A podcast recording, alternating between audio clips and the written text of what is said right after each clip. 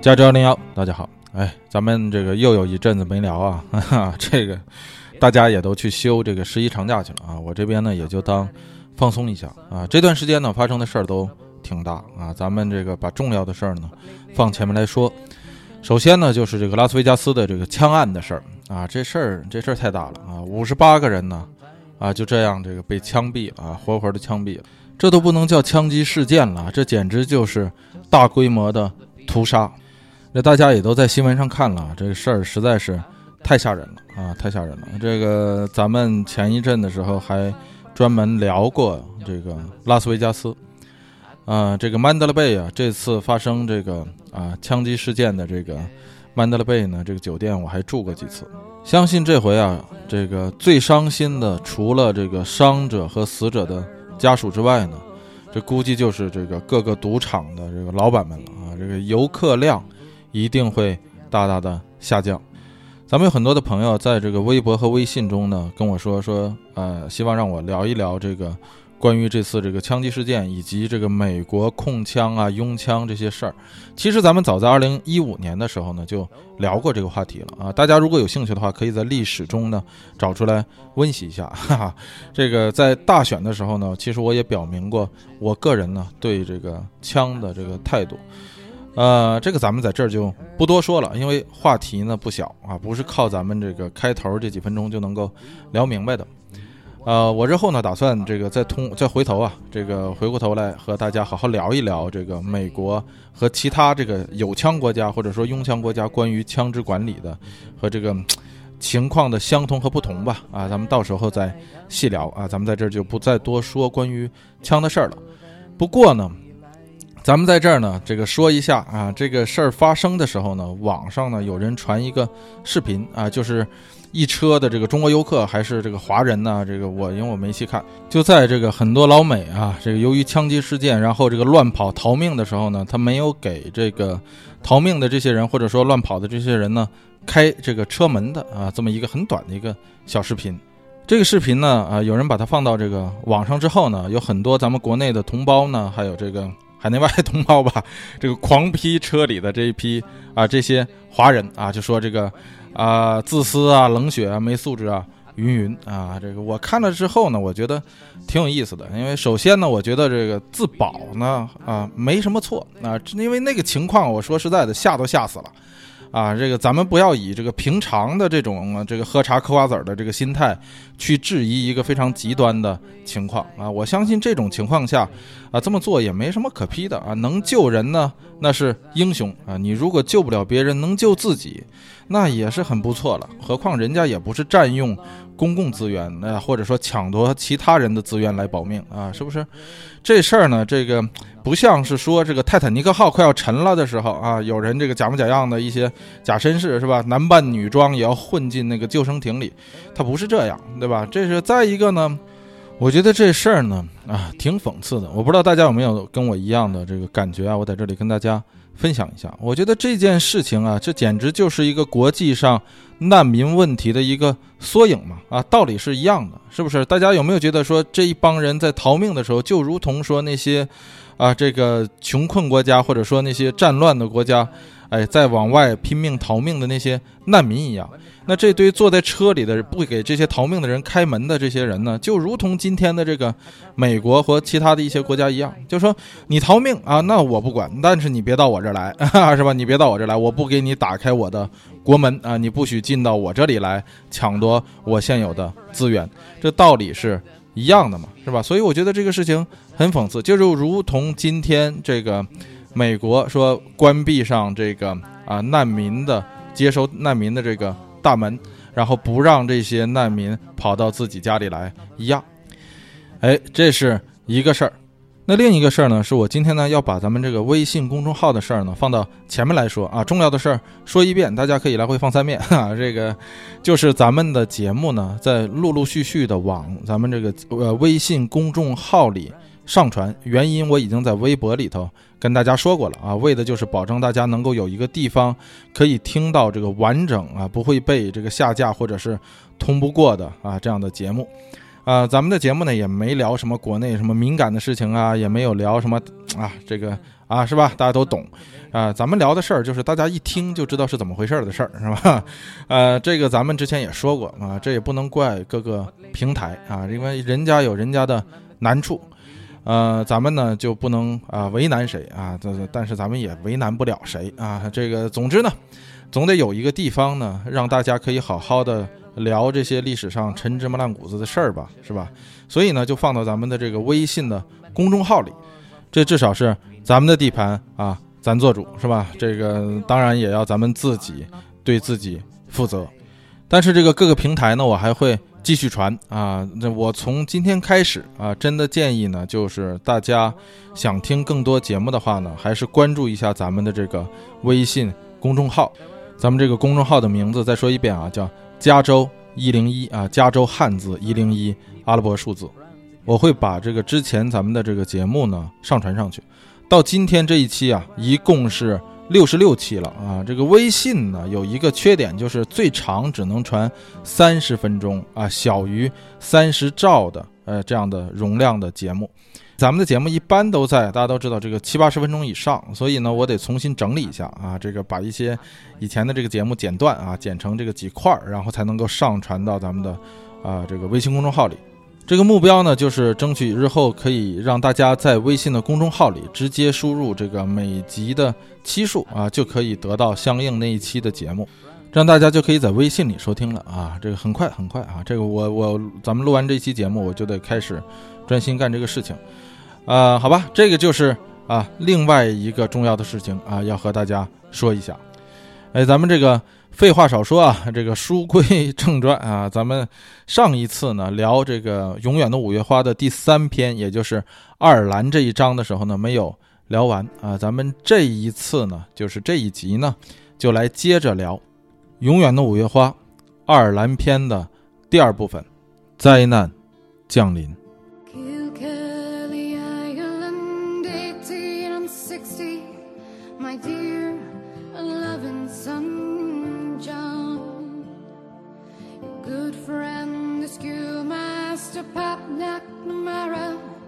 Sogoodasntwrite these words down.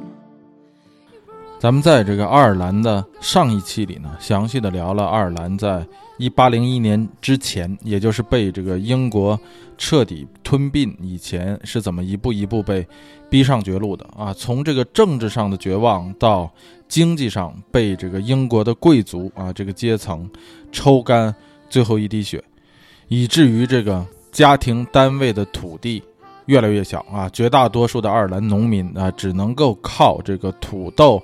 来维持生活，而爱尔兰呢也没有参与到这个英国整个的这个工业革命之中。也有人说呢，说是这个当初的英国政府就不希望爱尔兰参与到这个工业革命之中啊，就希望爱尔兰来专门产粮食，就如同当初这个英国的这个印度殖民地一样啊，对这个英国进行农业产品的输出。所以这个爱尔兰的总人口啊，基本上都是佃农。就是并不拥有土地的农民啊，这个全国呢，绝大多数的人口都是靠天吃饭，并且这个爱尔兰的人口还在不断的增长。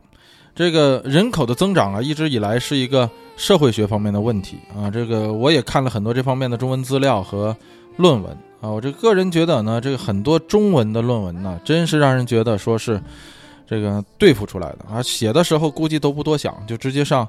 套路了啊！一说到这个人口增长的因素，上来就自然因素、经济因素、政治因素啊，这个移民因素这几大块往上一列，然后就扩展数字吧，是吧？就扩展字数。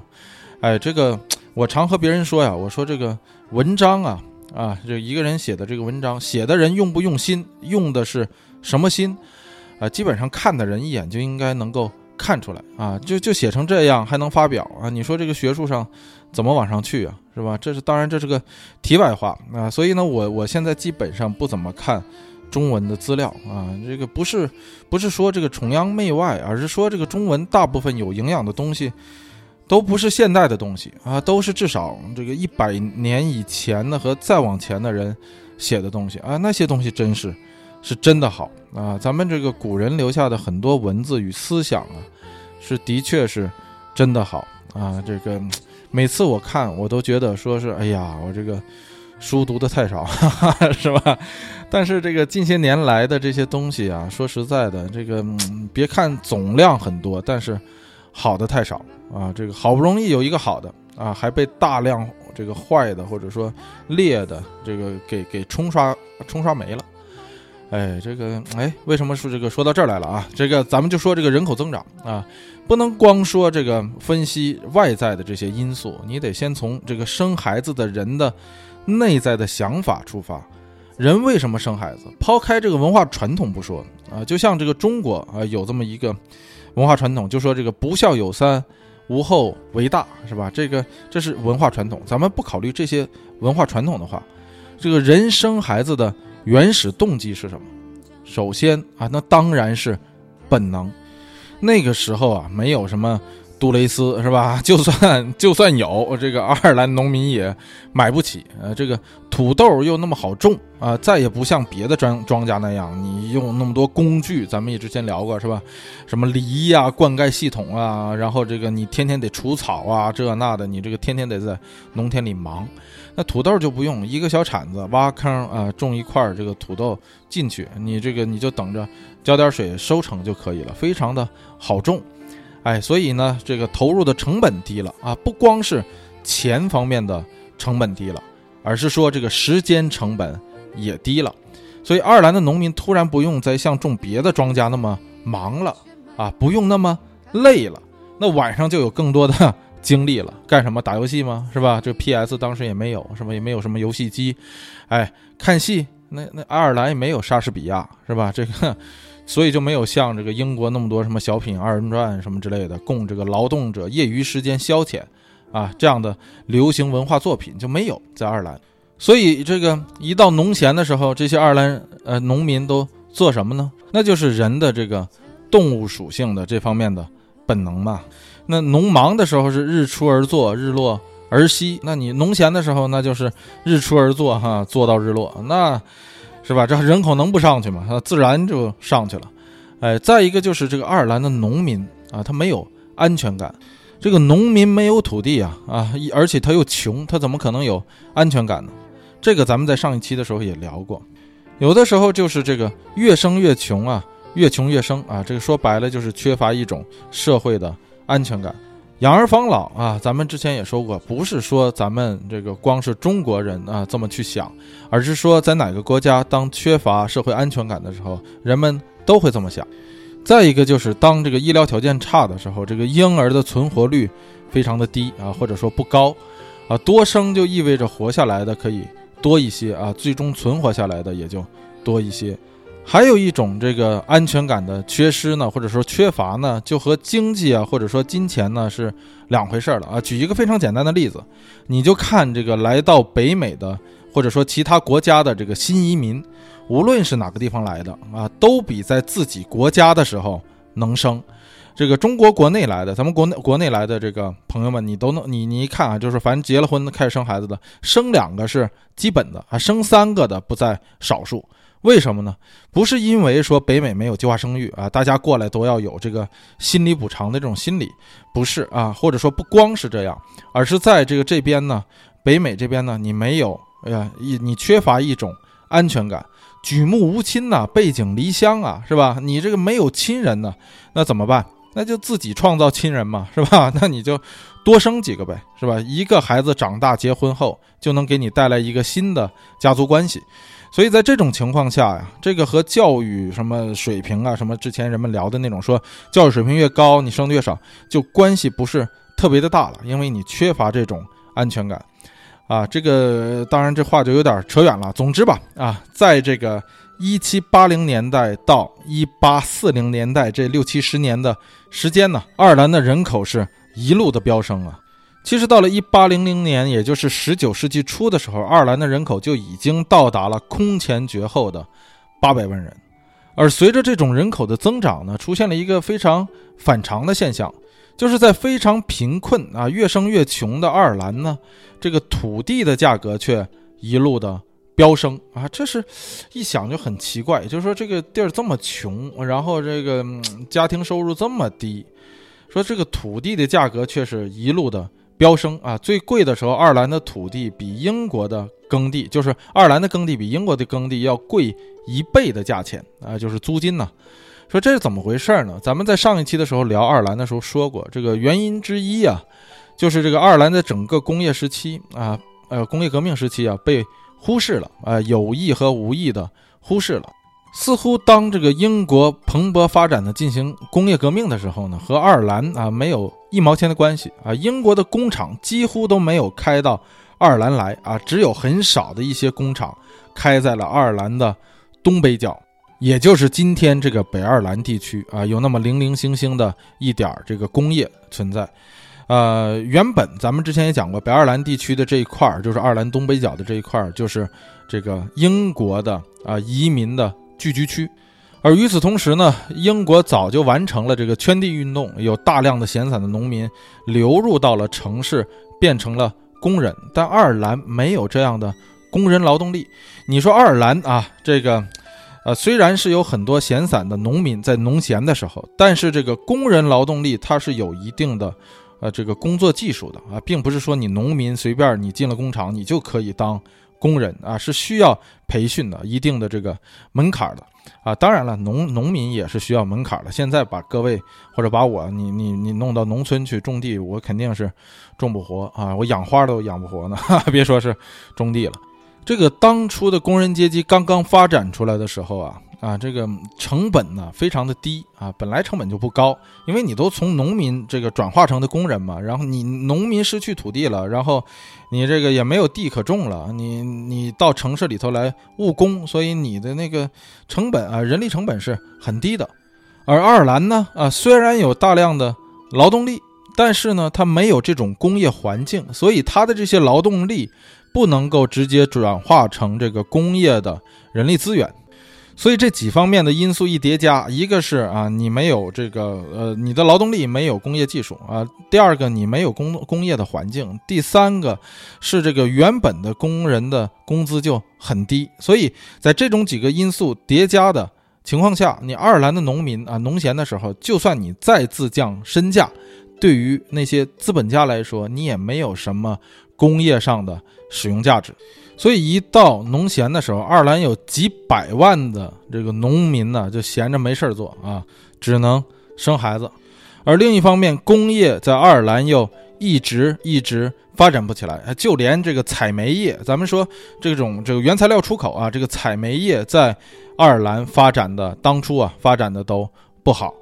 所以在很长一段时间里，爱尔兰唯一能够产生财富的源泉就是土地啊，准确一点说就是。耕地，只有耕地才能够生产粮食，是爱尔兰 GDP 的主要支柱。所以，这个在那一段时间里头，这个耕地就是 revenue，就是 GDP。所以在当初，这个爱尔兰的这些大地主们，这些住在英格兰的这些爱尔兰贵族和英格兰贵族们，就变着法儿的想从这个耕地上，或者说土地之中，掠取更高的价值。那怎么办？那最简单的办法啊，这大家一想都能想到，涨地价呗，是吧？我涨租金啊，那就是从农民手里，这些佃农的手里可以拿到更多的租呃租金啊。那这个所谓的租金，就是让你交的这个粮食交的更多。所以这爱尔兰的地租啊，就是随着爱尔兰的人口是一路的上涨，到了最后呢，这个爱尔兰的土地甚至都比比他富得多的英格兰的土地高出。一倍以上，所以这就回到了咱们啊，这个之前也聊过，说爱尔兰的这个土地啊价格这么高啊，所以这个农民也租不起大片的土地啊，这个地主呢就把这个土地裁成一块一块的小块啊，然后租给爱尔兰的佃农家庭。那这样的小块土地上种不了什么大麦啊，种不了麦子，种不了什么其他的作物，只能够种土豆。所收获的这个粮食啊，才够养活一家老小，才够交这个地租。但是这个长久以来啊，爱尔兰人顿顿啊，一日三餐离不开土豆啊，是一直被欧洲人所瞧不起。为什么这么说呢？这事儿还得从土豆在欧洲的推广说起。说到这个土豆啊，咱们在爱尔兰的第一篇里头简单。提到过，是吧？这东西原产于美洲啊，是发现了新大陆之后啊，才被人们普遍种植的一种作物。这个土豆传入爱尔兰呢，是一五八九年的时候啊传入的爱尔兰，已经是新大陆发现的一百多年之后了啊。哥伦布发现新大陆是在一四九二年。土豆这个东西啊，或者咱们也可以说成是马铃薯啊，这东西真的好啊。这个第一好就是好种，这个咱们刚才也说过啊，这个不需要什么大型的工具啊，就是一把小铲子。挖一个坑埋上，给点水就能活啊！要不然的话呀，它要不是这么好种的话，在这个科幻小说里啊，或者说科幻电影里啊，也不会把这个土豆都种到火星上去了。火星救援大家都看过啊，咱们也聊过啊。你让这个马特达蒙在火星上种水稻试试啊，累死他啊！这个估计到最后也就成了悲剧了。再一个好处呢，这个土豆就是高产啊，这东西产量高不说，而且还。好吃啊！你说它是菜就是菜，你说它是主食就是主食啊！热量也高，就算是成年人一顿吃不了几个就饱了啊！我这个小时候，我们家以前吃土豆的时候，有时候还用这个蒸锅直接把土豆蒸熟啊，就是带着皮儿直接蒸熟，然后吃的时候就直接把皮儿扒了，然后蘸那个盐吃啊！哎呀，当时觉得好难吃啊！我现在一想，反倒是有点饿了。哎，这个。总而言之吧，这个土豆啊，由于这些特性啊，被这个称为世界粮食的四大天王之一啊，小麦、水稻、玉米、土豆。这四大天王里面啊，有两个都是出产于美洲啊，就是玉米和土豆。这两个都是得益于新大陆的发现啊。咱们在之前的第一章啊，这个讲爱尔兰的时候也说过了，如果没有土豆，可以这样说，就没有第一次。工业革命，因为人口上不去，你就没有多余的劳动力从这个，呃，田地里走到工厂中去啊，支持工业的发展。咱们中国也是，没有土豆啊，就没有这么多啊，四万万同胞了嘛啊，现在是十多亿了，是吧？可能就没有我啊，也可能就没有你啊。所以呢，咱们今天坐在这儿啊，录这个和听这个节目啊，还得感谢土豆的推广。而这个土豆是怎么推广的呢？啊，这个说起来特别有意思，咱们借这个机会聊一聊。咱们先说这个，咱们中国这个土豆啊，在中国的推广一直没有特别明确的记载啊，或者说谁啊第一个把土豆带到了这个中国？一说呢是这个荷兰人先把土豆带到了台湾啊，然后呢由台湾流入到了大陆啊，另一说呢是从西北传入中国开始种植。所以这个土豆啊，在整个中国地区的这个名字是非常的不统一的啊，有的地方叫山药蛋，有的地方叫土豆，哎，这个最早传入台湾和福建的时候，管这个土豆叫荷兰薯，或者说叫荷兰豆，因为这是从荷兰，咱们刚才说荷兰人带入到台湾的。现在呢，台台湾人管这个土豆啊，就直接叫做马铃薯啊。这个在台湾呢也有土豆，但是这个土豆指的是花生。虽然到现在呀，啊，不能确定说土豆是怎么传入到中国的，但是跟这个土豆有这个姐妹关系的这个红薯啊，也就是地瓜，它怎么传入到中国的？这个是有定论的啊，是咱们这个福建啊一个姓陈的家族，因为据说呀，是这个西班牙人呢将呃这个地瓜或者说红薯吧带到了菲律宾。因为红薯这个东西也是原产于美洲啊，这个西班牙自打麦哲伦打通了这个全球航线之后，就从这个南美洲或者说是现在的拉丁美洲直接运到了吕宋，也就是今天咱们说的这个菲律宾来种植。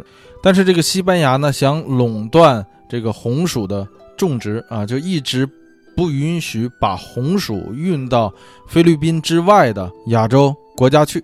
而当初呢，咱们在这个菲律宾呢，有一个姓陈的这个华侨吧，算得上是或者说商人啊，在菲律宾这个生活，他尝过这个红薯之后，他觉得这东西实在是太好了啊，又好吃啊，又这个管饱，所以这位陈姓的这个商人呢，就特别希望把这个红薯运回到自己的老家，也就是福建去种植，最后就真让他。运成了啊！这一说呢，是这个他把这个地瓜塞到这个马屁股里，哈，塞到马屁股里，然后这个，哎，以这个贩马的这个方式把马啊运回到了福建，然后这个马在，哎，大家想一下啊，也有一说呢，说他把这个地瓜的这个叶子或者这个这个啊枝条啊，那把它编织到了这个筐里，然后呢，让这个枝条最后存活下来，带回到了福建。但是无论怎么说，无论是马铃薯也好，还是红薯也好，都是在明末的时候，就是万历年间的时候传入到中国的啊。这个时间上是固定的，是在清朝以后啊才开始全国推广种植的。这是在咱们中国啊，但是这个土豆的命运在欧洲就完全的不一样了。这个土豆大家知道，它里面含一种这个有毒的元素，叫做。龙葵素啊，尤其是当土豆发芽的时候啊，这个是不能吃的，是吧？这个龙葵素的含量会变得特别的高。但是这个刚传入到欧洲的时候，这个欧洲人不懂啊，不知道这个东西，所以呢，这个当土豆发芽的时候，还觉得是好事儿呢啊，就吃啊吃这个土豆，结果吃完以后就，哎，这个跑肚拉稀啊，这个啊这个病得很严重，所以在很长时间以来啊，欧洲人就认为土豆这个东西啊，就简直不是人吃的东西啊，基本上就是把土豆啊种出来的土豆啊喂牲口用。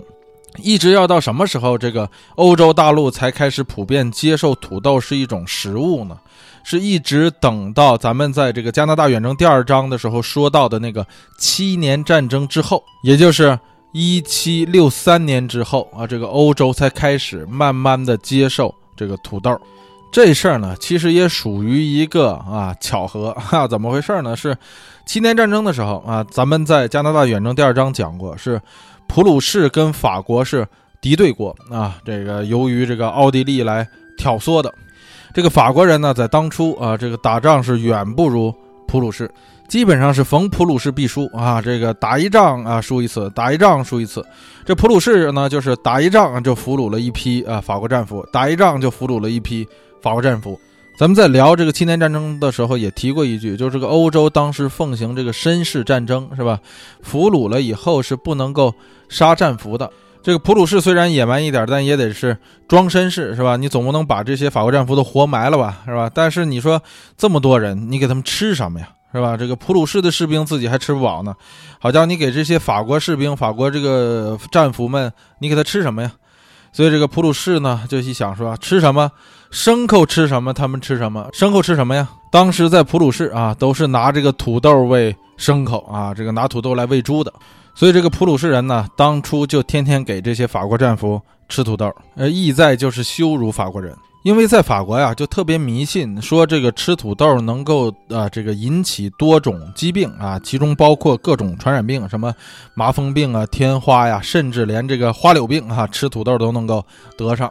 也正是因为如此啊，在法国的一些地区，甚至都禁止种植土豆啊。所以这个德国呃，这个德国人，这个普鲁士人呢啊，当初就是为了这样羞辱这个法国人，说我让你们吃土豆啊，最后让你们都得花柳病。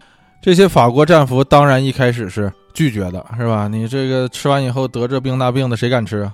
但到最后饿的不成了，你不吃它吃什么呢？啊，所以就开始吃啊。发现吃完以后，哎，非但没得这病那病啊，觉得说还挺好吃 啊，吃吃还上瘾了，觉得说一顿不吃还觉得有点惦记着。这个被俘的法国人中呢，有一个军医啊，叫做安春巴曼特，咱们中文把它翻译成安东尼巴蒙泰尔。这哥们从此就吃上瘾了。哎，回到家乡以后，还是念念不忘自己在这个普鲁士的这个战俘营中所天天吃的土豆。由于是这个医生出身嘛，所以这个巴蒙泰尔呢对土豆进行了分析，发现这个土豆啊与其他食材啊没有什么两样，都是无害的。但是由于这个法国以及欧洲长期以来对这个土豆的迷信。所以，这个巴蒙泰尔并不能够说服其他的人们相信土豆是无害的。于是他想到了说，如果想让这个法国无知的老百姓啊，这个接受土豆，必须得上行下效啊，就是由法国高层开始向下。推广才可以，所以他在一次这个法国国王的生日晚会之中啊，这个当时的这个法国国王已经是路易十六了啊。这个七年战争之后，到了一七七四年的时候，路易十六即位啊，结果就在，呃，这个一七九三年的时候被砍死了，是吧？这个法国大革命，就在这个路易十六的一次生日晚宴之中啊，这个巴蒙泰尔将一束土豆花送给了路易十六的老婆啊。要说这个法国人也浪漫是吧？你给这个国王的老婆送花啊，这个很浪漫。这在中国当时啊，你别说给皇上老婆送花了，你就是给其他别人的老婆送花，你基本上也得会被 砍死。但是说到这个土豆花呀，我相信啊，这个绝大多数朋友都没见过。别说咱们没见过，就连当初这路易十六他老婆啊，这个玛丽王后也没见过啊。你要真送给玛丽王后一个这个非常高级的什么花儿、郁金香什么之类的，她肯定是认识的。但是你单单送她一个这个被法国民间呢迷信的都不让种的这个土豆啊，这个玛丽王后是绝没见过的。而且在这个晚宴之中啊，只有她才有这样的一束土豆花，所以这个玛丽王后。非常高兴啊！随即拿起一支土豆花插在了自己的头发上。大家知道，在法国呀，一直在欧洲是属于时尚的中心。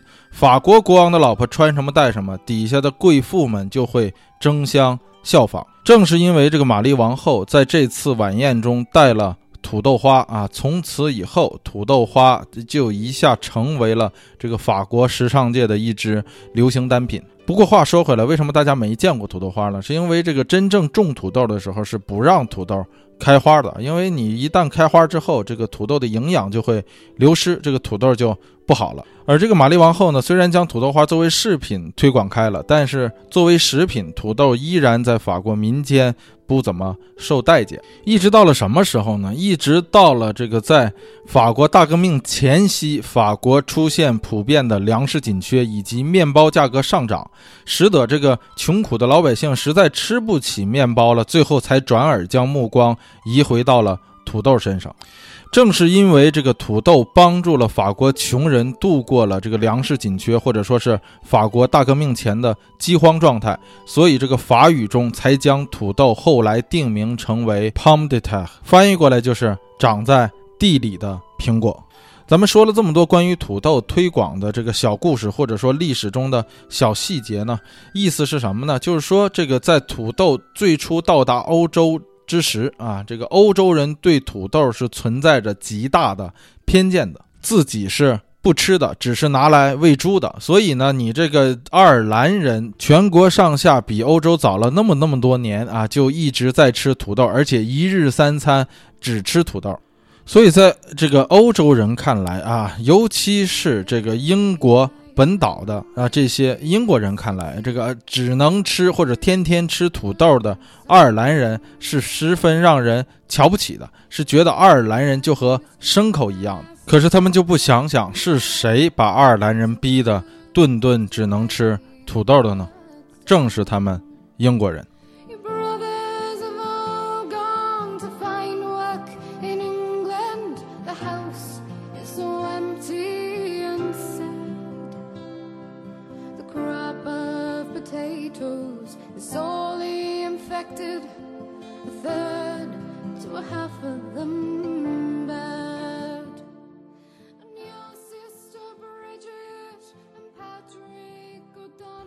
土豆这个东西啊，真是什么都好，但是它有一个非常大的缺点。咱们上一期也提过一句，就是它太不容易存储。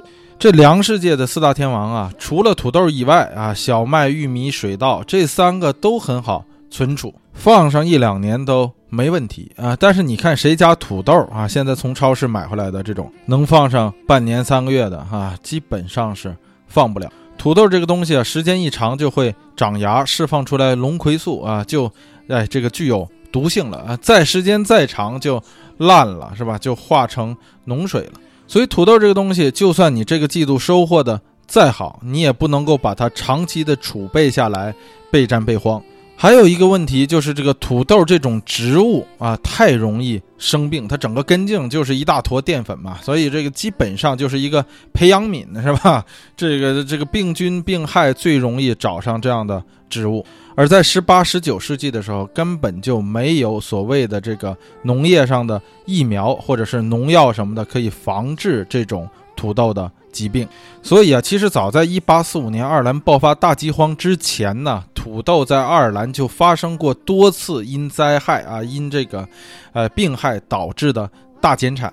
从一七几几年的十八世纪末到一八几几年的十九世纪初，爱尔兰就一直啊不断的、连续不断的发生这种局部的土豆饥荒，或者说土豆减产。这种小规模的饥荒啊，时有发生，常年发生。但是对于这些爱尔兰的佃农，或者说是爱尔兰的这些小耕种者们，哎，又有什么办法呢？啊，他们除了土豆，还能种什么能够养活他们一家老小？除了土豆，还能种什么能够交得起啊这个地租呢？是吧？还除了土豆，他还能够种得起什么呢？他连基本的农业工具都已经没有了，是吧？所以只有一次一次的这种听天由命啊，无望的祈求上天的保佑而已，把这一切都寄托给这种虚无的信仰了。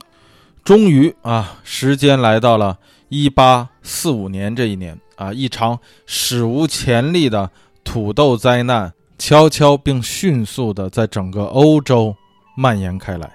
其实，这个土豆的灾害呢，是从前一年，也就是1844年就已经在美国发生了。只是当初的人们这个科学观念还没有现在这么先进啊，还认识不到说这种土豆的病害会随着土豆的进出口传染到其他国家。而当初的美国呢，这个玉米和土豆都是它的主要出口的农产品之一，所以这样已经被感染了病害的土豆呢，就随着美洲土豆的出口来到了欧洲。当初这个进出口的农产品也好，还是其他货物也好，都没有像现在这样的检验检疫部门。其实别说啊，没有这样的部门啊，当初就连造成这样的原因啊，其实也不清楚。于是从啊一八四四年末啊到一九四五年初的时候，这种土豆的疾病已经在整个欧洲陆续的发生了。这个首当其冲的呢是法国和比利时啊，被爆出这个土豆的叶子在一夜之间啊就会全部变黑，然后这个挖出来的土豆就已经不能吃了。随后在不到一年之内啊，这个土豆的疾病遍布了整个西欧和中欧。这虽然在开始之初给欧洲大陆带来了一定的恐慌，但是土豆在欧洲大陆，如咱们刚才所讲，并不是一个说不可缺少的粮食作物。但是情况在爱尔兰就不同了，因为在爱尔兰啊，大多数人家的锅里只有土豆。但是到了这个同年一八七五年七月，也就是土豆即将收获的时候，还差不到两个月就要收获的时候，整个爱尔兰的土豆田看起来都是那么的精神，那么的正常，天气也很好，雨量也足。爱尔兰穷苦的这些佃农都在等着这一季度这个地里土豆的长熟来填饱肚子，而目不识丁的这些爱尔兰农民啊，并不知道此时此刻在欧洲啊，土豆已经开始。大规模的出现疾病，几乎绝收。可过了不到两个月，就在九月份的时候，一八四五年九月，就在田地里的土豆马上就可以收获的时候，这种导致土豆绝收的疾病开始降临到了爱尔兰这座远离欧洲的小岛上。从都柏林开始啊，这个土豆田呢，成片成片的，在一夜之间。变成黑色，这地下的土豆呢，也是在一夜之间从可以养活一家老小的粮食，变成了腐烂的像脓包一样的废料。这象征着一户户没有任何余粮的爱尔兰佃农或者是小耕种者们即将颗粒无收。原本这个心情愉悦、欣喜的等待着土豆成熟的这些爱尔兰农民，一夜之间也就变成了绝望啊！这意味着他就。这个没有足够的粮食养活自己的孩子啊，养活自己的家人了啊！不止如此，这些农民、这些佃农也没有任何粮食可以充当租金去交给地主支付土地费用。除此之外，由于你颗粒无收啊，所以你连下一季度需要播种的这个种土豆也将难以得到。但是不知道是幸运还是不幸啊，在一八四五年九月份的这场土豆危机呢，并没有蔓延到。整个爱尔兰全岛上，而是在几个大城市的周边发展。哎，岛上很多地区还是收获了相当不错的收成啊！这使得很多人们呢，这个当初的这个爱尔兰人就相信，说这场危机呀，啊，可能就像是往年啊，从这个十八世纪末到十九世纪初，呃，这爱尔兰不是经历过多次这种土豆的减产吗？说这场危机不过可能也就像往年的那种土豆减产差不多吧。我们曾经也经历过来了就走啊这样的危机，挺一挺，饿着肚子可能也就挺过去了。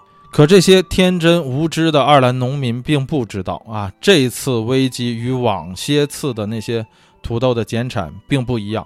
这次危机的结果，等待他们的将是一季连着一季的土豆绝收。等到了一八四六年中旬，也就是这个，你看，一八四五年九月份开始爆发嘛，到一八四六年中旬，就十个多月之后。整个爱尔兰几乎就没什么可以吃的东西了啊！就包括野果子，包括什么其他的任何其他粮食、蔬菜，哎，都几乎被在爱尔兰被吃光了。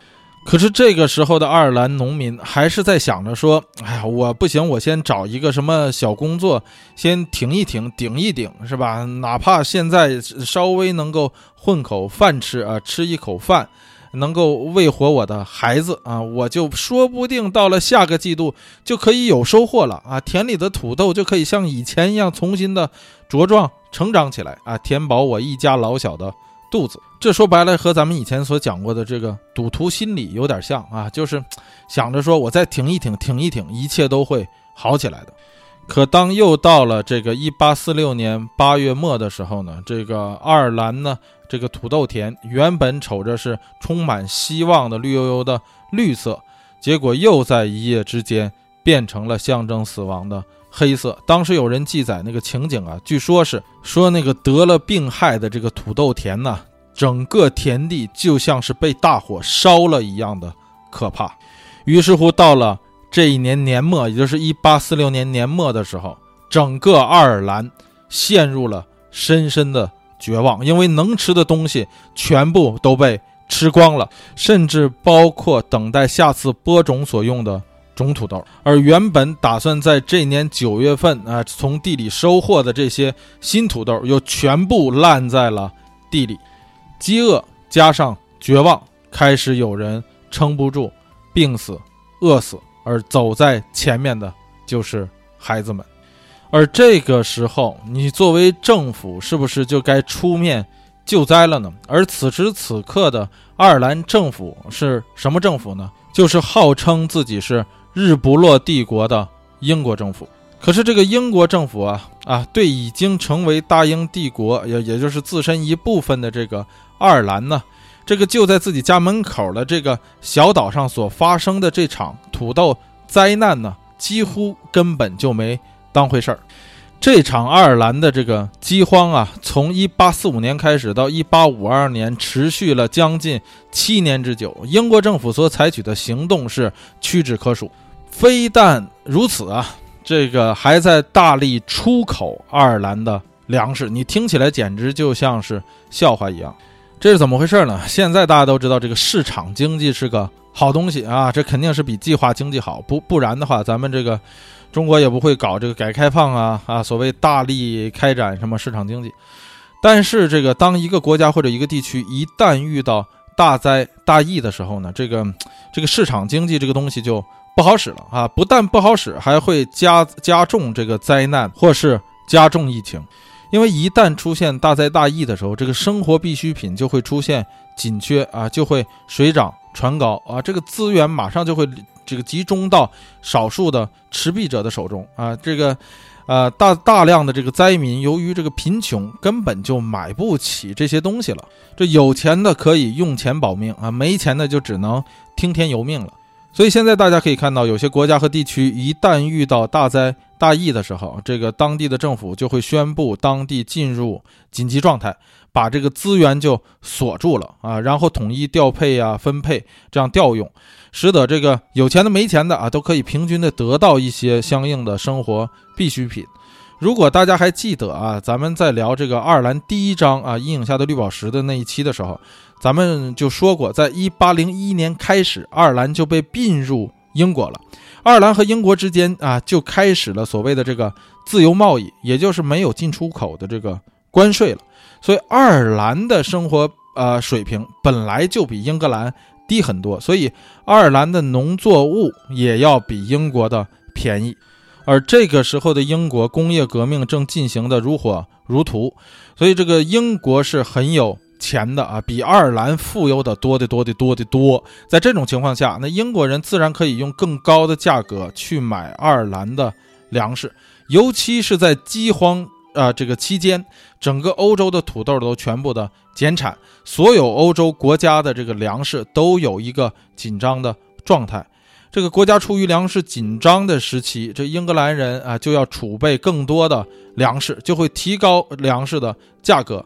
当到了一个爱尔兰买都买不起的这个门槛上的时候，爱尔兰的粮食就会随着这样的自由贸易流入到英国去。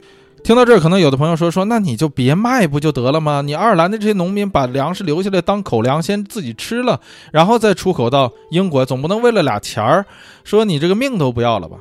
你说的没错，但是可是在这儿说把粮食出口到英国的这些人可不是爱尔兰的佃农，而是爱尔兰的这些地主们，也就是说爱尔兰土地的所有者。因为你作为佃农，你一旦收获了一些东西，呃，这个粮食之后，你要先把你的粮食交租子，然后剩下的才是你的这个口粮，或者说你可以自己去分配。所以你得先交给地主，然后地主把这些粮食在。卖出去，所以这个把粮食卖到英格兰的，并不是爱尔兰佃农，而是爱尔兰的地主。可是爱尔兰的这个地主又多是什么人呢？又多是英国贵族。所以这些贵族将这爱尔兰的这个地租啊刮了一个溜干净，将这个仅有的爱尔兰的粮食以更高的价格卖回到英格兰去。说到这个爱尔兰的佃农家庭啊，说当初有多穷啊，说穷到什么份儿上啊？很多这个资料记载说，当初在爱尔兰很多人是没有房子的啊，那这些人怎么睡觉呢？就在地上挖个坑，然后拿石头边上垒一圈石头来挡风，在这个坑里睡觉。能有一口猪的人家呀，这就是比较富裕的。家庭了，但即便就是这样富裕的家庭啊，也没有说给猪垒个猪圈，这样也垒不起，只能把猪养在自己的屋子里啊。咱们之前在聊某一期的时候，我还记得说开 Uber 的这个一个韩国大叔啊，跟我说这个汉字是韩国人发明的，然后他举这个例子就是加这个字啊，说韩国人是把猪养在屋子里，所以这个怎么样？但是你这个韩国人，你把猪养在屋子里是你们的生活习惯啊，按他的话讲啊，这不是我的话。但这个爱尔兰人把猪养在屋子里是迫不得已。即使这样，这些佃农的家庭的这个屋子里也没有床啊，最多就是拿干草啊堆一下，堆一个堆儿，然后人睡在这个干草垛上。爱尔兰西北角有一个港口城市叫做 Donegal。据这个 Donegal 的资料记载，当初啊，这个 Donegal 的这个呃人口一共有一万人，这一万多的爱尔兰人啊，这个人家。才拥有不到十张称得上床的东西啊，就是说，剩的人都睡在，要么就挖坑睡坑里，要么就是在屋子里垒一堆干草，然后睡在干草垛上。连床都是富人或者地主家才有。你说你穷成这个样子，怎么能够在市场经济下和富有的英格兰抢粮食吃呢？所以才说这个资本是无情的，它是。贪婪的啊，所以才要在紧急时刻由国家出面来调控这种状况，控制这样的事情发生，啊，以求得更多的人可以活下来。因为每个人啊，这个无论贫富贵贱，他都有免于饥饿活下去的权利。因为这是不受什么法律啊、习俗啊、信仰、文化、政府啊等等等等这一切啊这个社会属性限制的人的自然权利。这也就是为什么现代国家呀要设立一个所谓的叫做最低生活保障的这样的政策或者是法律。而说回到这个全国紧急状态或者是这个最低生活保障啊这样的事儿呢，其实也并不是说直到了现代国家才有的，而是早就有的。咱们就拿这个基本处于同一时代的中国来说吧。这个中国清朝啊啊就有这种国家救济灾呃灾情的这个成文法了，就是一旦出现饥荒的时候，国家救济粮就要到位，然后是由政府来开设这种州场啊施赈，叫做赈州于饥民。这个赈州啊就是赈灾用的州，甚至在那个时候啊，对这个州场就是赈灾用的这个州场所做出来这个粥的质量还有明文的。规定啊。说到这儿，我就想起了一个，呃，早先的一个电视剧啊，我还在上学的时候，应该是某个寒假吧，在家看的，我忘了什么时候了啊，有年头了啊。这个电视剧的名字叫做《天下粮仓》。我记得当初有那么一阵儿特别流行这种电视剧啊，什么雍正王朝啊、康熙大帝啊等等等等之类的。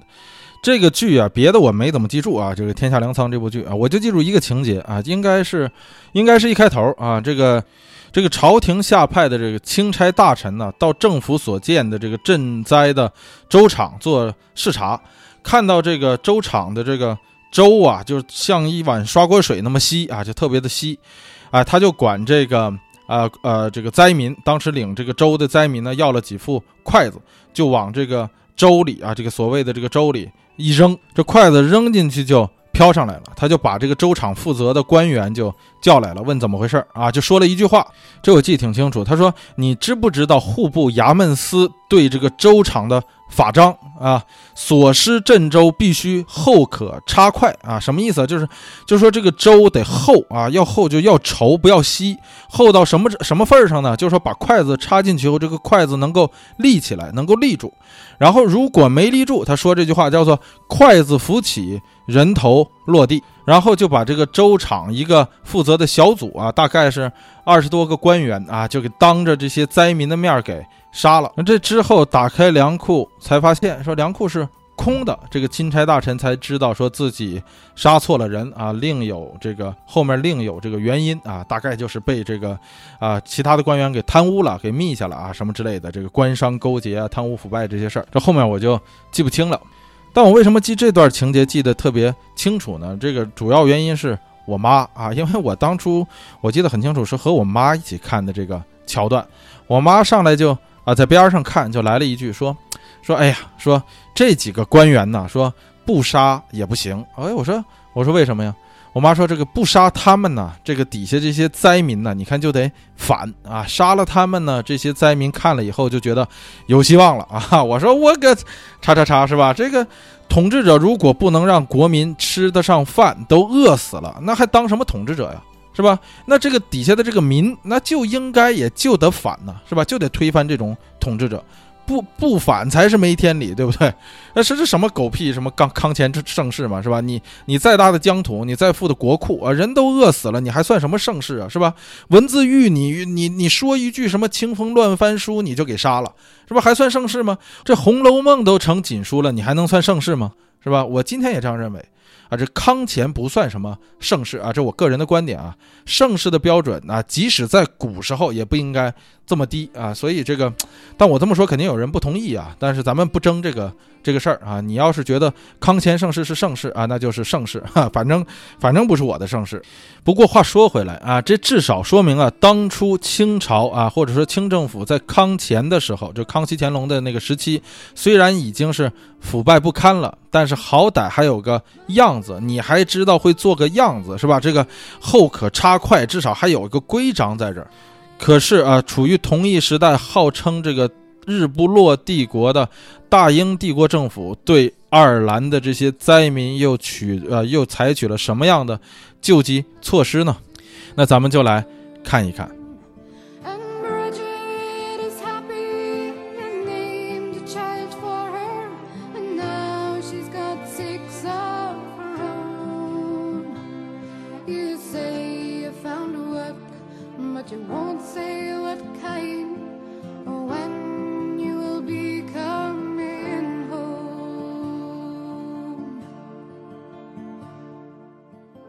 按理说呀，像爱尔兰遭受这样大的灾难的时候啊，这个英国政府早就该啊对爱尔兰实行紧急状态啊，但是没有啊，依然是实行这个所谓的啊自由贸易。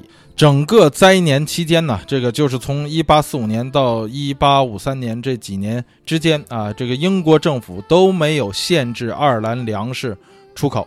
但是你要说英国政府屁也没做 哈，你跟英国人说，英国人是死不承认的。英国人会说，你看我们一八四六年的时候不是废除了这个玉米法吗？就是俗称这个谷物法的这个玉米法，或者现在咱们就干脆就把它叫成谷物法吧，说我把谷物法废除了呀，这样的话我就可以用更低的价格从这个其他国家进口这个谷物是吧？进口玉米来补济这个爱尔兰的经济和补济爱尔兰的穷人呢？我这就是为了爱尔兰救济爱尔兰的这个饥荒，这个采取的法律措施呀。但是你以为他这个补给是免费的吗？不是，他是从这个美国进口的玉米，然后以每磅一便士的价格卖给爱尔兰的饥民。你说哪有这样赈灾的？所以在英国这样的政策下呀，这个欧洲其他国家都看不下去了，很多国家都对爱尔兰伸出援手，但是英国政府却。百般阻挠，大体意思就是说这是我国内政啊，不许你随便干涉哈。这个爱尔兰没什么灾情啊，我们这好着呢啊，不用你操心。因为当初的英国号称是世界上最强大、最富有的国家，外国政府绕过英政府对爱尔兰的援助，只会让英政府脸上无光。可你自己干事儿也行啊，你自己不干事儿，你又不让人家来帮助爱尔兰的这些饥民，你说你这是？说出来都这个搞笑啊！这个全英格兰当初对爱尔兰捐款最多的个人啊，捐了多少钱呢？捐了两千英镑啊！这两千英镑才啊！这个爱尔兰有多少灾民？八百万灾民。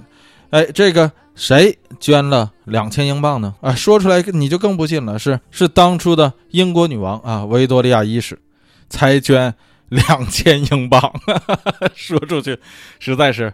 丢人呐！也有人说他就捐了五英镑 啊，这个，但是我相信五英镑不大可能，两千英镑，就算是真的也实在是太少了。有有可能啊，大家会说说，哎，在这个数是不是在当初也算是不少了？毕竟是一八几几年是吧？但是你知道，呃，这个 Victoria 一共有多少钱吗？这个，哎，维多利亚女王啊。大概他的总资产大概有一个亿的英镑以上啊，光是这个议会在他退休的时候给他的这个养老金就将近两百万英镑，而且这个维多利亚啊还特别能省钱啊，他每年从这两百万英镑里还能省下三十万英镑啊，结果捐给爱尔兰。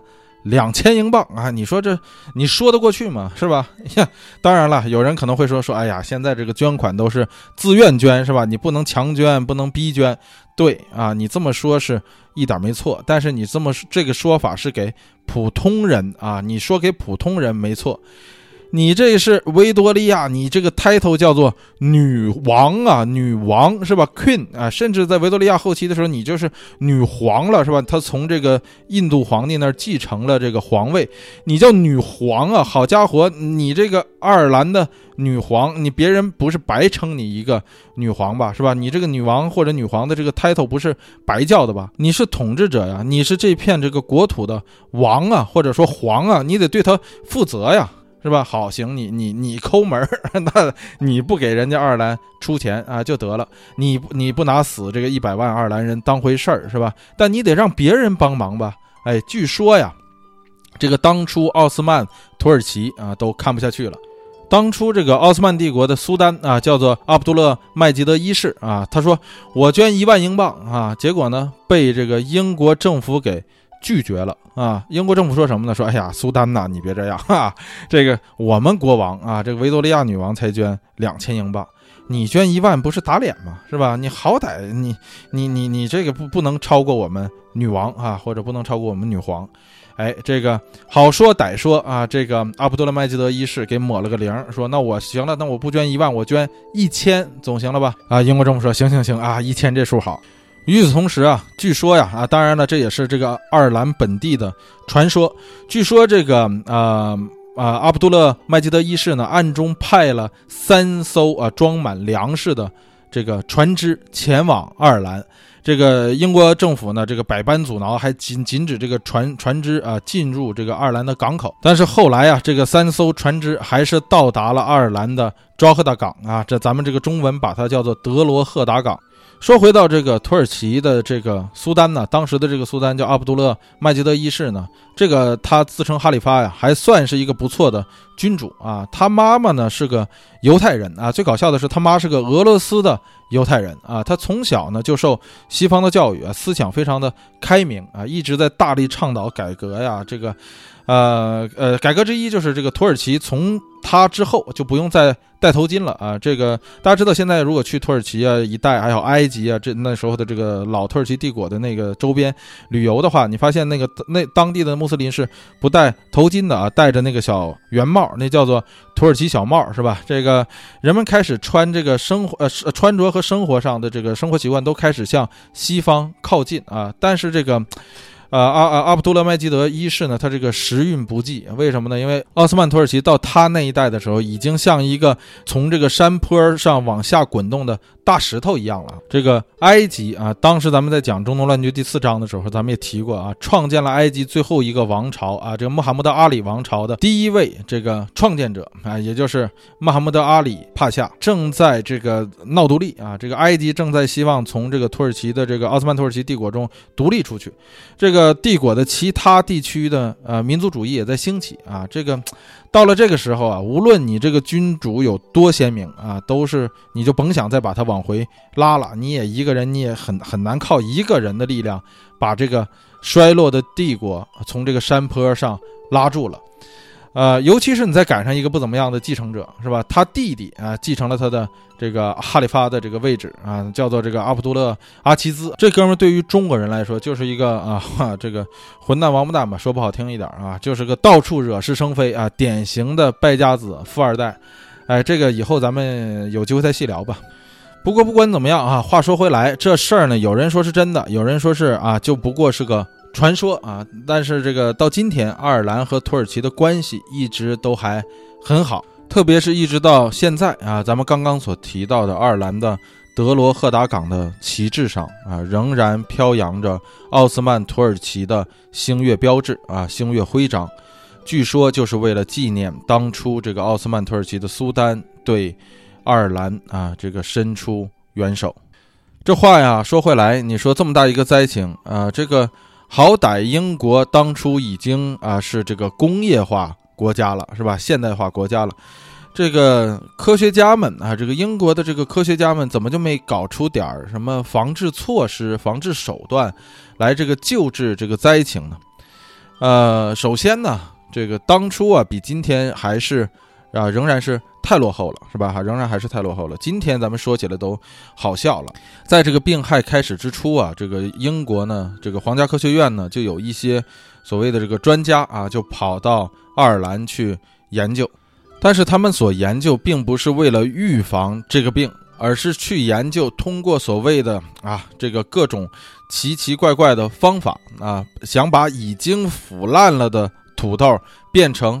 能吃的粮食，哈哈，这个非常有点像当初这这个炼金术士的那个想法，说 怎么能把这一堆破铜烂铁炼成金子，是吧？这个科学院皇家科学院的这些专家是想怎么能把已经烂了的土豆啊，这个被病害腐烂掉的这些土豆，哈哈，把它变成能吃的粮食。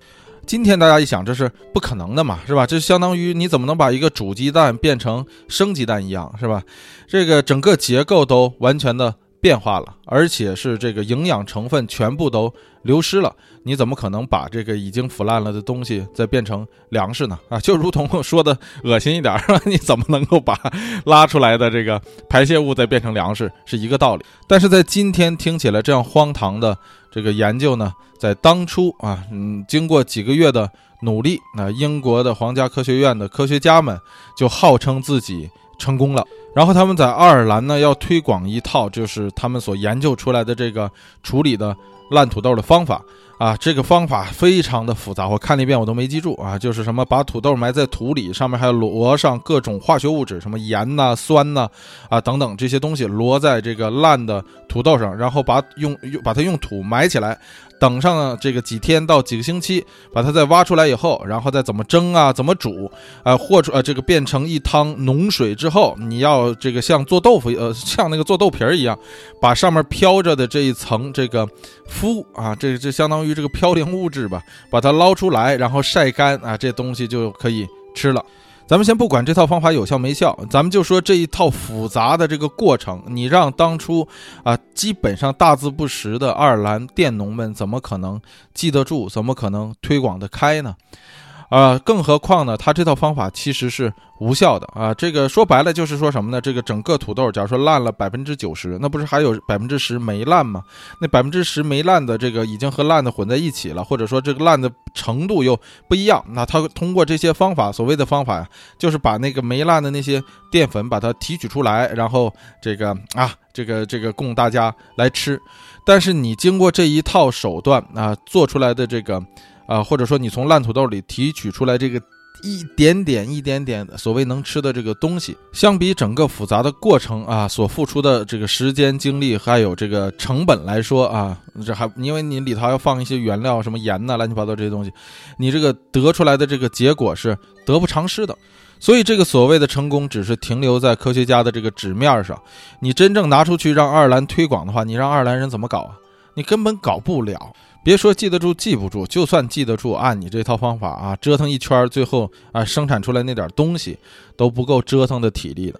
所以你让爱尔兰人去这个推广，然后你去让人家去实现，这是不可能的嘛。但是人家这个科学家就是牛啊，是吧？扔下一句话说啊，只要是真正的爱尔兰人啊，你就一定会成功的啊。然后这个英国的科学家就拍拍屁股坐船回去了，只在爱尔兰停留了大概三个月的时间。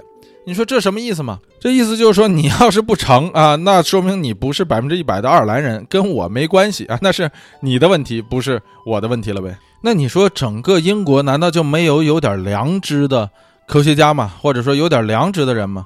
有啊，啊，的确是有啊，的确是有人想把这个，呃，土豆病害的原因搞清楚啊，的确是有人想防治这个土豆的病害。但是咱们还是那句话，这个当初有当初的局限性，人们对这个自然的认知还不到今天的这个程度啊，或者说照今天的这个程度相差甚远，所以你受这个当初的这些种种局限的局限性的限制，就很难找到一个既治标又治本的防治这种土豆病害的方法，最后就导致了很多人啊研究了很多的方法啊，最后的结果都是不成。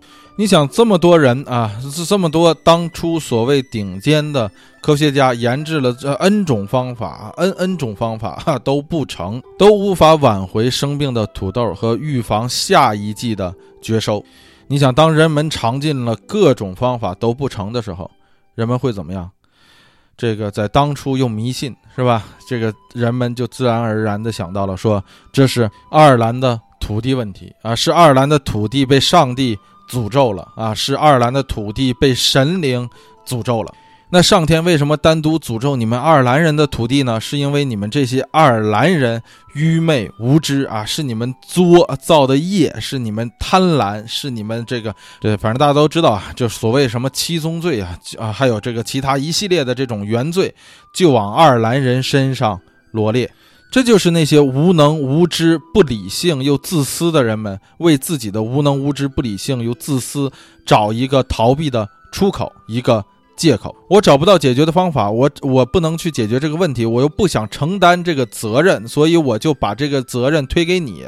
你要么你不是纯正的爱尔兰人，要么你就是被上帝诅咒了。总之不是我无能、我自私、我又不想付出，哎，造成的结果。这事儿我们帮不了你了，这事儿是你人品有问题，你得找上帝去了啊！这话听着多耳熟，这话不就是这个咱们当初在爱尔兰的第一篇里头所说到的这个英国出身的大主教埃德里安四世对亨利二世说的话吗？是吧？让亨利二世去惩罚那些愚昧无知的爱尔兰人吗？啊，如果。真的有上帝的话，那上帝是不是应该先把这些满嘴谎言、颠倒是非、指鹿为马、道貌岸然，并且还要草菅人命的人先招了去？在这样的社会舆论下啊，这个无论是英国来的科学家也好，还是英国来的这个救济组织也好啊，救济会也好，都是到了爱尔兰只做了浅尝辄止的。尝试啊，几个月的简单尝试之后，就宣布救济成功，或者是捐呃宣布这个没救了，然后就撇下这些可怜的爱尔兰人，坐船回到英格兰去了。咱们在这个爱尔兰的第一篇里就聊过，这个爱尔兰呢，一直就长期的被笼罩在英国的阴影下。正是因为这种复杂的历史啊，使得这个英格兰人对爱尔兰人充满了歧视与偏见。而爱尔兰在1845年爆发的这个。大饥荒给这个如日中天的日不落帝国脸上抹了一层这个非常难看的黑色。以前还是两个国家啊，这个歧视和偏见就已经很严重了。现在变成了一个国家，再加上这次大饥荒所带来的这个国际的负面效应，使得这个英格兰人对爱尔兰人又加重了一层感情色彩，那就是深深的嫌弃。英国今天呢非常出名的这个新闻周刊啊，叫做《经济学人》，在当初刚刚创刊不久，哎，在这个爱尔兰饥荒时期，《经济学人》的这个报纸上赫然着写道：说爱尔兰遇到这样的饥荒，完全怪爱尔兰人自己。而当初英国负责这个救济爱尔兰的这个负责人叫查尔斯·特维林爵士。他对这个媒体说什么呢？说我们所要面对的不是什么像饥荒这样的恶魔，而是那些自私的、堕落的、只会吵闹、爱哭的爱尔兰人。这话听起来大家是不是很耳熟？很像今天这个很多美国的极右翼的这些呃这个政治人物对这个黑人问题和其他少数族群的这样的问题的一套说辞。这些人从这个其实并不是很长的历史中啊，就取下那么单单的一针，即做断言啊，是吧？完全不顾是谁造成了今天这样的后果。这种不看根本原因，只看表面现象的政客，怎么可能去解决这样深奥又复杂的问题呢？他解决不了。这种头疼医头、脚疼医脚的办法，到最后只会让这个问题更加的深化。而可怕的，最最最可怕的，并不是别人认为你有罪，活该啊，这是上天上帝对你的惩罚，哎，这就是你活该有罪，你该受的，而是连你自己到最后都相信了这一套说法，觉得这就是你的命，这往往就是受压迫者最后的心理，那就是认命。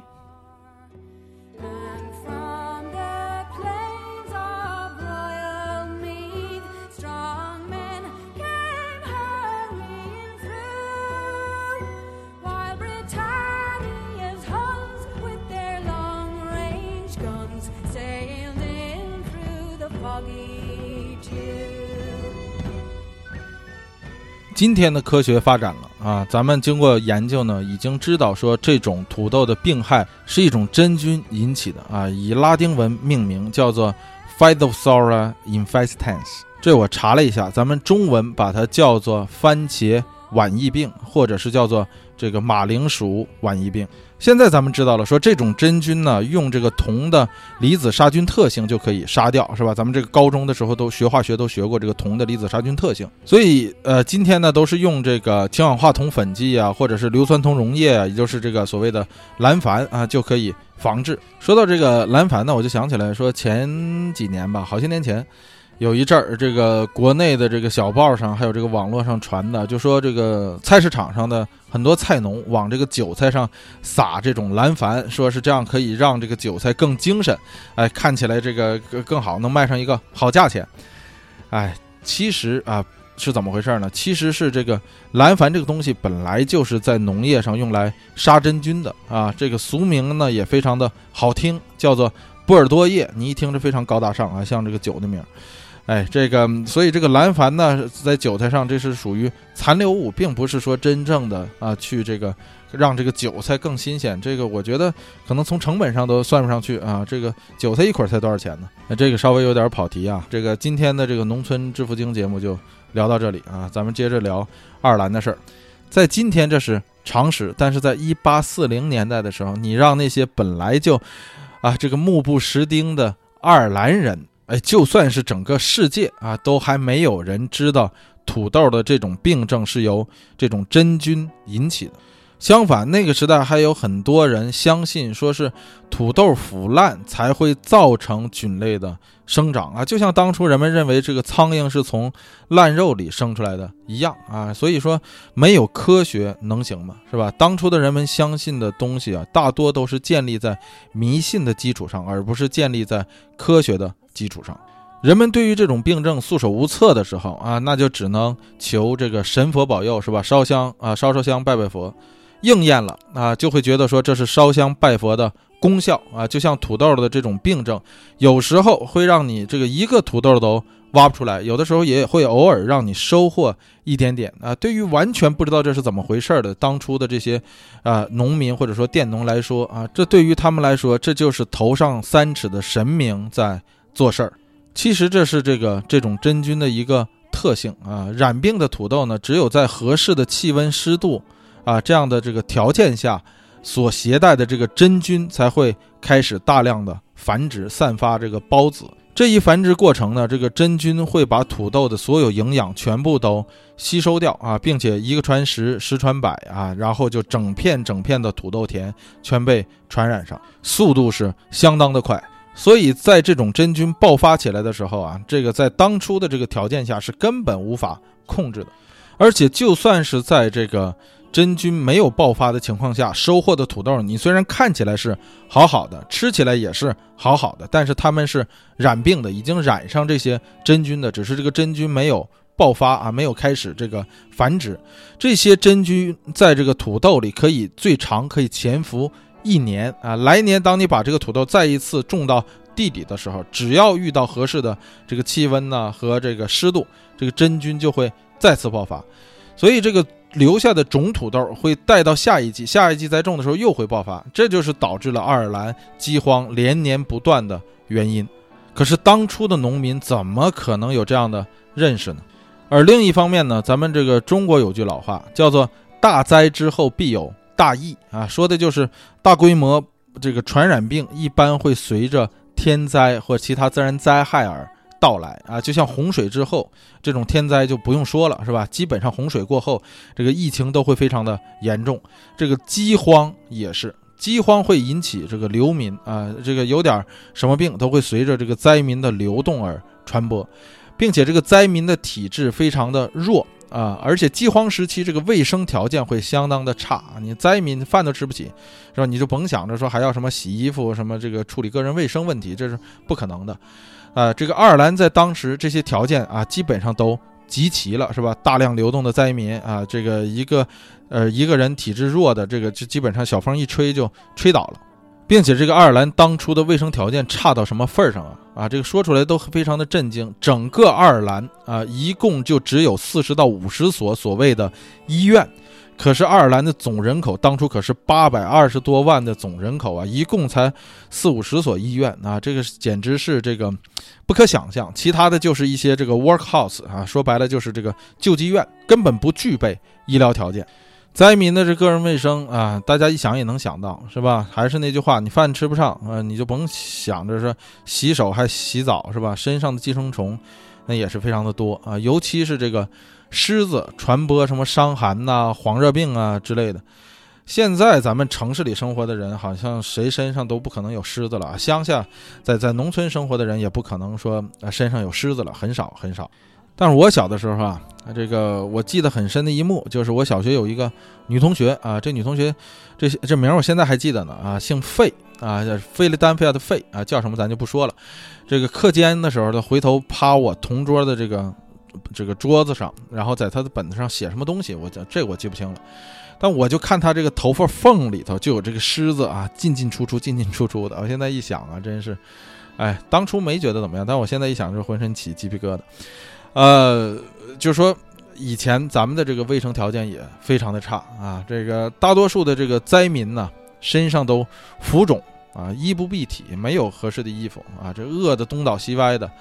还是咱们常说的那句话啊，这个疾病、灾难啊，饥荒一来，这个最先死去的，首当其冲的就是体质相对弱的老人和小孩，或是饿死。或是被刚刚所说的什么伤寒呐、黄热病之类的夺去生命，而另一方面，大家想啊，这个吃的都没了，人都饿死了、病死了，啊，这个爱尔兰人还拿什么去交租子呢？是吧？他这个佃农的土地可是租来的啊！咱们一直在强调，这就是佃农。这英国的地主啊，英国的皇室人可不要喜儿啊，不要喜儿。你家有漂亮姑娘，我不惦记，我就要钱啊。你要是没钱交我的地租，那你就给我滚出去。这个中国苦大仇深的这个戏剧里啊，还是把这个地主阶级刻画的什么呀？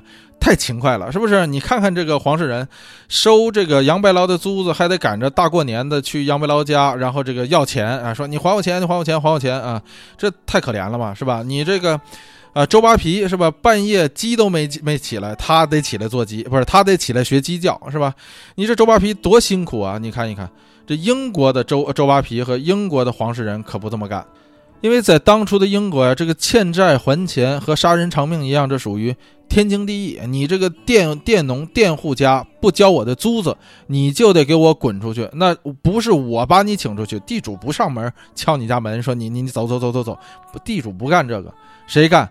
警察来干，因为这是国家的法律明文规定的，你不交租金，你就得给我走人。所以清除佃户，把佃户从家里赶出去的这些，这个都是动用国家机器，靠的是警察力量，将这些爱尔兰人从这个自己租住的土地上，从自己租住的房屋中赶出去。无论你是春夏秋冬啊，哪怕是在冬季啊，这些本来就没有一件像样衣服的。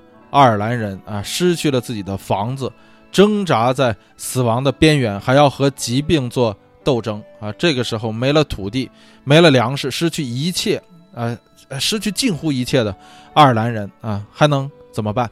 一些人选择去英格兰啊，虽然他们在英格兰会受到一定的歧视，但是好歹可以在英格兰这个发达的工业城市里找到一个能够混口饭吃的工作。但是你想这个英国政府希望爱尔兰人来英格兰吗？不希望，就如同现在的对待难民问题一样，当初的这些西方国家对待难民问题那更是什么？更是狠，是吧？不希望你来我们国家，对你紧闭大门。所以英英英格兰啊，对爱尔兰的这个这些难民啊是不情愿的，是能把他们往外推就往外推的。所以很多的爱尔兰人啊，不得已选择去了更远的地方，那就是北美洲。这今天呢，咱们说啊，说谁谁谁来美国了，这是一件啊，听起来还算是好事儿的事儿，是吧？这个都说美国好啊，这好那好，是吧？云云。但看现在这个形势是越来越不如以前了啊，这个实话实说。不过不管怎么样啊，今天咱们一说啊，说啊，美国北美洲啊，对于第三世界来说，仍然是一个非常非常好的地方。但是在当初，美国就是第三世界啊，是吧？这个处在起步阶段，一七七六年才独立，然后就一直在打仗啊，那不是今天咱们说起美国、加拿大的这种感觉啊。那对欧洲来说，那就感觉说自己去了一个什么荒蛮边远的地区一样啊。尤其是爱尔兰人，你别看爱尔兰人穷，但是这个爱尔兰人的守土观念非常的陈旧，非常的保守。这一点和中国人非常像啊，这个农业社会就是这样，这个爱自己的土地，哪怕这片土地养活不了自己也爱。所以很多爱尔兰人呢，并不情愿去北美或者是其他的地方啊。那对于他们来说，那是这种漂流的生活，或者说去往北美也好，英格兰也好，其他国家也好，这都是无奈之举。更别说还有很多人是被驱离、被骗上这些去往美洲的船的，就像当初被卖猪罗啊卖到这个美洲的这些中国人一样，是不情愿的。再加上啊，当时因为穷，爱尔兰人坐的那个船呢都是人满为患的。据这个史料记载，这个加拿大的这个史料记载说，说当初这个承载爱尔兰人的这些船呢，这个最挤的时候，这个每三平方米的这个空间就要挤四个。大人加上若干儿童，这可是漂洋过海从爱尔兰漂到北美洲这么大的这个这这么远航程的这个船呢？这不是说渡个河就过就到美洲的是吧？你想想，这个三平方米多大是吧？这个三平方米就相当于还不到一个整张大的双人床那么大，这么大的一块地儿挤四个大人还有若干儿童，你想这个船上的样子会是什么样？哎，再加上本来传染病就盛行。一船人呢，只有一半的这个人可以在最后到达美洲的时候存活下来，剩下的人全部都病死或者是饿死啊，被抛下船葬身于大海之中了。所以在当初像这样爱尔兰的移民船有一个非常恐怖的名字，水手们都不愿意替这样的船工作，这就是爱尔兰移民史上非常著名的所谓“棺材船”。说到这儿，可能有朋友会说：“说爱尔兰人。”这么苦是吧？这英国人这么不拿爱尔兰人当回事，这么压迫爱尔兰人，抽干他们的血，然后还抢他们的粮食，然后最后这个大成批成批的爱尔兰人死去了。说难道这个爱尔兰人这么多人口，难道他们不反抗吗？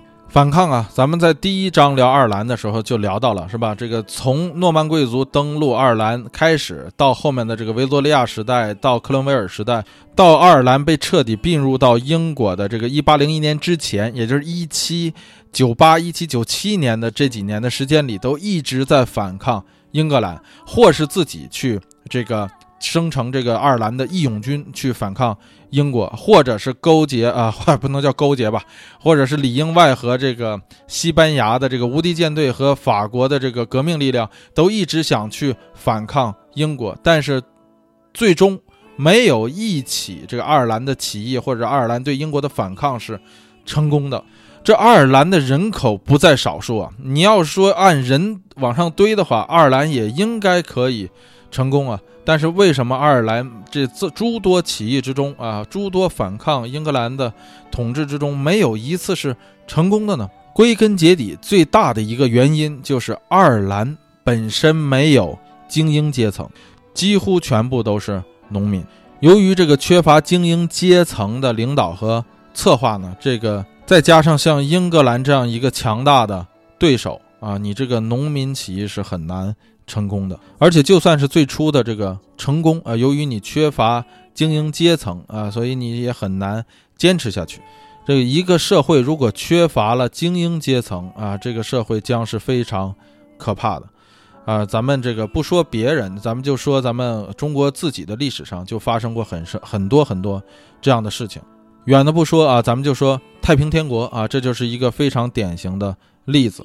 再有咱们这个是吧？这个五十年代、六十年代、七十年代所犯的那么多错误，其中一个很大的原因就是咱们缺乏精英阶层。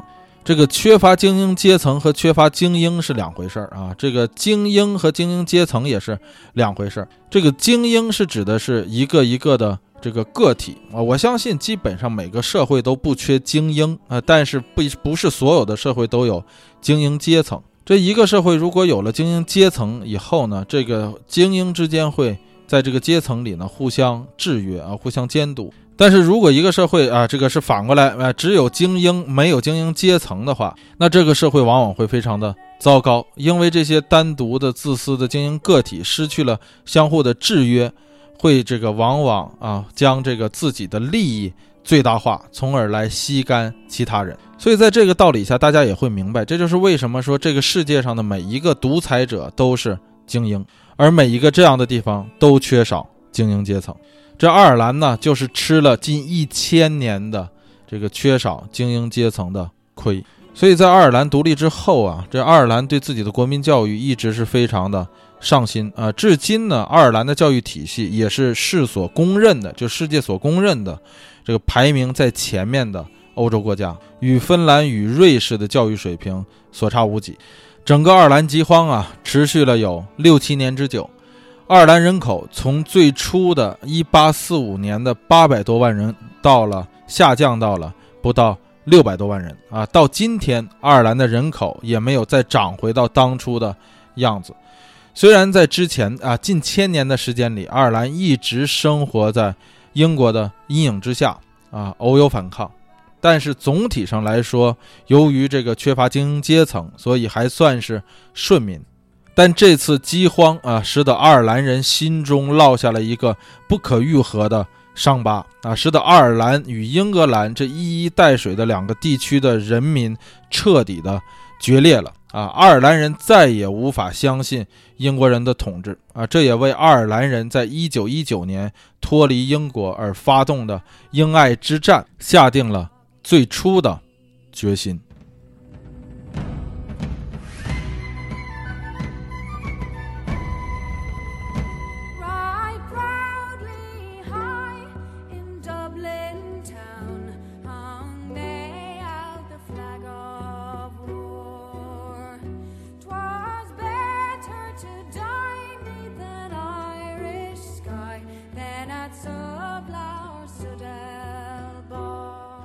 今天呢，这个关于爱尔兰呢，咱们就先聊到这儿。呃，如果没听过这个爱尔兰的第一篇的朋友们呢，我还是呃建议大家能够回到这个爱尔兰的第一篇去把它找出来听一听。里面不光有爱尔兰，还有这个英国和其他欧洲国家与之相关的历史的侧面。呃，今天节目的最后呢，还是这个一如既往的，咱说一下咱们这个微博和微信的啊，咱们在开头说了，在这再说一遍，这个微博和微信的公众号。这个微博呢，啊是 California 幺零幺啊，California 呢是这个英文中加利福尼亚的这个英文的全拼啊，后面是阿拉伯数字一零一。微信呢也很简单啊，这是加州一零一，加州汉字一零一，阿拉伯数字，记不下来没关系啊，在咱们的这个节目简介里面有这个微博和微信的公众号的这个信息。除了咱们定期会发一些与这个节目相关的图文资料以外呢。还会，咱们在刚才啊开篇的时候也说了啊，我会把以前的节目这个进行整理，然后上传到公众号里。这样的话，大家只要这个发每一期的这个数字，比方说你想听这个第二期，那你就发个二啊，阿拉伯数字二，然后就可以自动回复给你这个第二期的内容。啊，大家可以在这个微信的公众号里收听咱们的节目啊。我还在进一步的整理，但是现在已经有一些上传上去了，大家可以试一下。这样的话呢，当咱们的节目在其他的一些平台上不是特别全的时候呢，至少大家可以在公众号里回顾这些节目。大家有时间呢，还是加一下这个微博和微信的公众号，这样有什么事情呢，我都会在微博和微信中啊直接和大家说啊。我我看到有很多朋友在这个平台上催更啊，这个其实我已经在微博中啊已经说了是怎么回事了。这样关注咱们的这个微博和微信这两个公众号的话呢，你呃这个大家也就知道是啊怎么回事儿啊，也能够收到更新或者是其他情况的这个通知啊，不至于咱们断了联系。如果长时间你们看到没有这个在平台上没有更新，那你也知道是具体原因啊，或者是大家上哪儿去听。另外呢，从现在开始呢，我也往这个呃 YouTube 上，也就是这个油管上去。备份啊，这样的话大家就不至于说这个东西最后会丢失。但是这个，啊也 YouTube 大家知道啊，这个是一个不存在的四零四网站，嗯，可能你要登录的话，以后费很大的这个呃劲。但是好歹有一个地方是吧？所以，嗯，也在这里跟大家说一下吧。那现在 YouTube 的频道我已经开通了，有条件访问的朋友呢，也可以关注一下。